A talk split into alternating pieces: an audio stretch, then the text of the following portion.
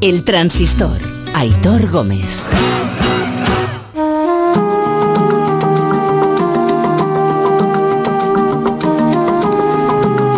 Y como cada lunes, el tiempo de aventura aquí en el Transistor en Onda Cero con, con Sebastián Álvaro. Hola, Sebas, buenas noches. Buenas noches. Me ha dicho Anita que hoy venías entre enfadado y, y preocupado, casi más bien preocupado, porque, eh, bueno, desde hace tiempo es verdad que venimos hablando, y lo hemos hablado aquí muchas veces, de lo que está pasando en el Everest. Hace poco tuvimos la famosa foto en la que se veía una hilera de gente, parecía que, estaban en rebajas ahí arriba Sí, para señor. tocar la punta. Y- atascados Exacto, atascados.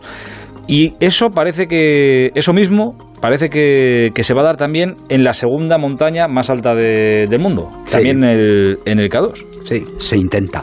Bueno, eh, la verdad es que la palabra no es enfadado, porque al fin y al cabo quien va a pagar las insensateces que se cometen en las montañas Son los insensatos que suben. Eso es. O la gente que no hace cosas con cabeza. Es en montaña, me estoy refiriendo a altas montañas de, de este tipo, ¿no? Eh, incluso yendo todo bien, incluso siendo prudente, incluso utilizando mucho la inteligencia, eh, hay siempre un riesgo y, y es probable que lo pagues caro. Pero desde luego, si vas mal, si eres imprudente, si te metes en camisa de once varas, que decía mi, mi madre, lo vas a terminar pagando. ¿Cuántos días más o menos puede haber en verano en el que se puede hacer cumbre en el K2? Depende, pero yo he estado, eh, he estado en el K2 cuatro veces. El- la primera vez, en el año 83, eh, lo tengo contabilizado, me parece que eran en noventa y tantos días ¿Mm? que estuvimos en el campo base, me parece que no fueron allá sueltos, ¿eh?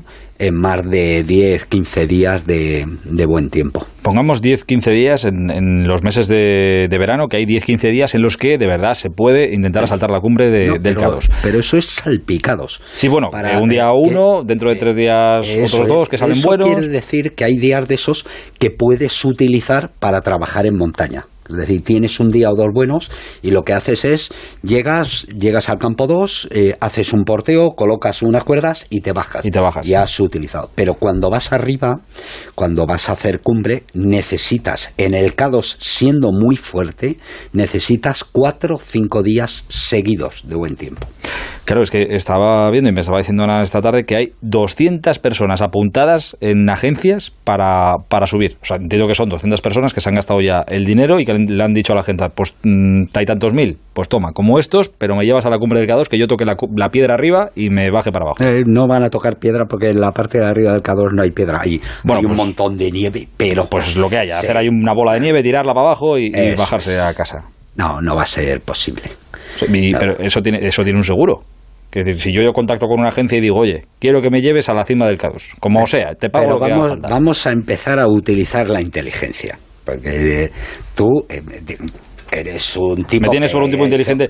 No estoy en mi mejor día, también, Ya, te ya, lo ya, digo. ya te puedo un poco pesimista te veo hoy, pero no te preocupes que esto se arregla con una No, boda pero- como Dios bendito. Te- ya, sé, por, ya sé por dónde, sé por dónde, No, sé por dónde vas a decir ir. que lo primero que tienes que hacer es común. eso es Sí. no te creas y además como nos oye un montón de gente por la noche que no se crea nadie que si alguien te asegura la vida diciéndote que te lleva a la cumbre del K2 aunque sea con iba a decir con parapente o con botellas de oxígeno como quiera no te lo creas bien ahora seguimos con, con, el proceso, ¿no? Hay un montón de gente que se ha apuntado. Bien. Eh, muchos de ellos se han apuntado de la misma forma que ocurre en el Everest, sobre todo con una agencia, una agencia nueva que ha surgido relativamente hace poco. Hemos hablado aquí mucho de ella, que es Seven Summit. Es una empresa eh, nepalí eh, gestionada por Serpas que tiene a su vez currantes serpas que son muy buenos, son gente muy competente trabajando en, en montaña y que tienen un protocolo claro, que es a partir de 6.500 metros tú te enchufas la botella de oxígeno y tiras para arriba. Bien. Eh, como entran en Pakistán y allí no hay serpas, hay porteadores baltís, lo que van a hacer seguramente es subcontratar porteadores baltís que van mucho peor equipados pero que tienen una ventaja que es que cobran muchísimo menos. Esa gente es la que se va a currar la montaña y va a poner las cuerdas fijas. ¿Se paga, se paga más por subir el, en estas agencias? Eh, ¿Se paga igual por subir el K2 que por subir el Everest? ¿O es más caro el K2 o es más caro el Everest? Es más caro el Everest porque hay mucha más gente pero eso se va a equilibrar. Si, por ejemplo, este año sale bien esta jugada y suben, pongamos, 50, 60 personas a la cumbre del K2, para el año que viene subirán los precios, seguramente se duplicarán. ¿Por qué? Porque la gente pensará... Porque hay demanda. Pues, pensará que ahora sí merece la pena. Claro, pero eso por los 50, 60 que suban. Estamos diciendo que hay 200 personas apuntadas. Claro, yo que soy muy pesetas, yo pienso en los que no suben, en los otros 150 o 140 que no suban, que no puedan subir a la zona del K2. Esa gente, claro, tú pagas, ¿cuánto, ¿cuánto puede costar? ¿Cuánto te pueden pedir por subirte al K2? Ahora mismo, ponle que esté en 20, 30 mil euros. 30 mil euros, claro, si yo pago 30 mil euros, digo, toma, a la agencia, para que me subas ahí al K2, porque soy un inconsciente y creo que me vas a llevar, y porque me has dicho que me llevas, y yo me lo creo. Claro, si luego voy allí, estoy allí y termina el verano y me dicen, lo siento mucho, es que no hay, no hay días, no ha habido días, pues lo siento mucho, que te vuelves a tu casa. claro, pero ¿y los, 20, ¿y los 30.000? Los has perdido. Ah, fantástico. Sí, sí. Fantástico. Pues bueno, e, ese juego tiene un riesgo, pero ese no es el riesgo. Porque has perdido el dinero, el, el dinero ya está, perdido está. Eh, tú de ahí habrás salido ganando, porque vuelves a casa. Es decir, ir al K2. Con, perdón, habrá salido ganando, pero eres un poco gilipollas porque has perdido 30.000 euros, que es que se veía se ve venir de, pues, lejos que no. Vamos a ver, eh, llegados este momento, pero eres mucho más gilipollas si pierdes los 30.000 euros y la vida, ¿no?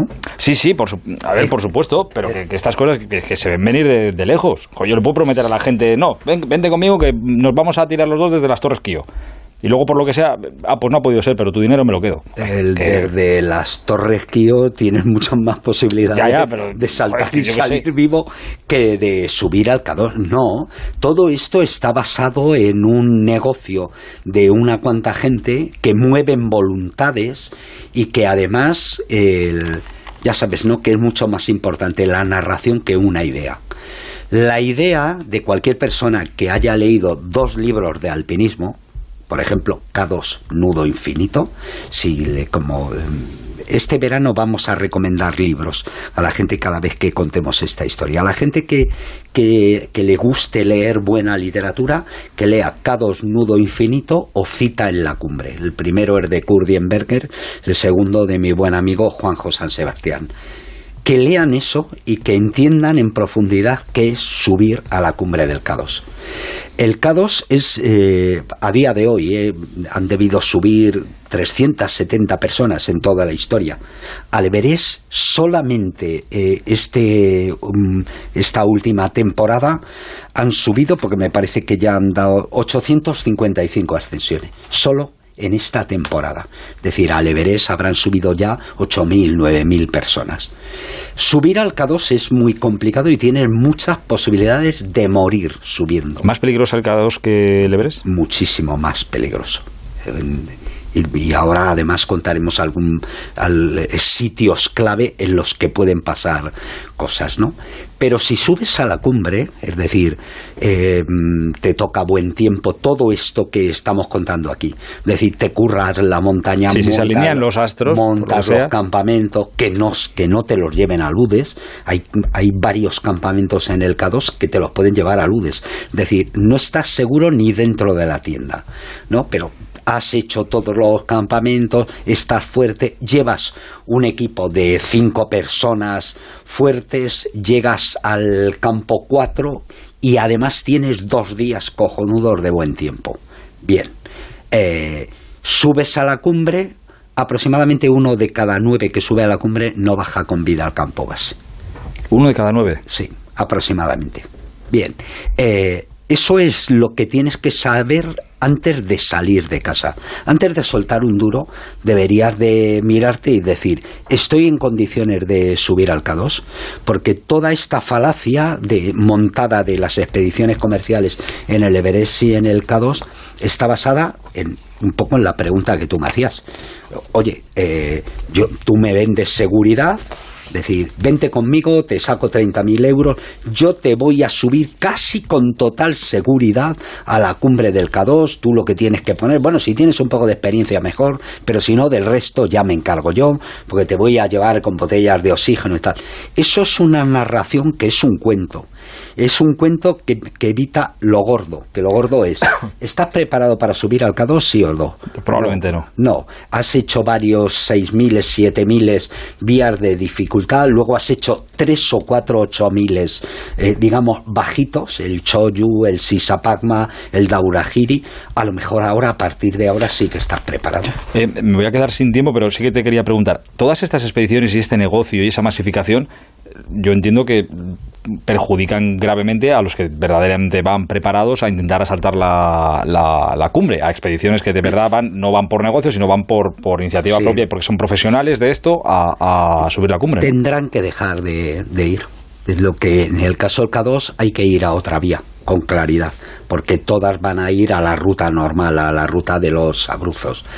Y ojalá me equivoque, pero en la ruta de los abruzos, que es como la, ruta normal... la masificación en una zona hace que los que de verdad son profesionales de esto tengan que arriesgar la vida por zonas bastante más peligrosas. Más peligrosas o más difíciles, claro. Si es la única alternativa. O no ir directamente, ¿no?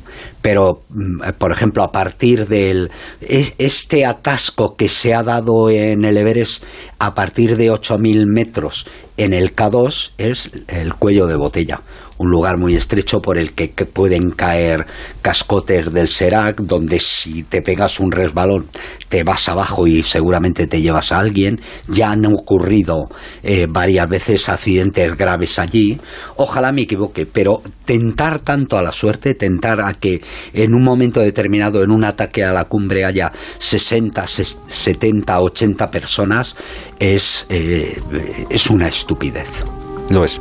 Eh, antes de, irte, es verdad que, mira, durante el verano vamos a intentar recomendar libros para que la gente lea, libros de, aventura, pero dime eh, un sitio, así con una explicación muy breve, vamos muy mal de tiempo, un sitio al que la gente debiera ir en España, que esté facilito, que esté por aquí cerca, que no cueste, que no cueste mucho, pero que haya que acercarse por lo bonito que es o por lo maravilloso del entorno.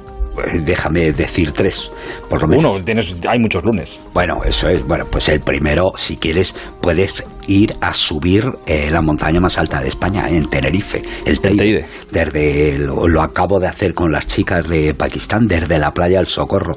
Es una experiencia magnífica. Y puedes subir, por ejemplo, el Monte Perdido en, eh, Pirineos. Y, tienes que ir a hacer y ver algo en Picor de Europa.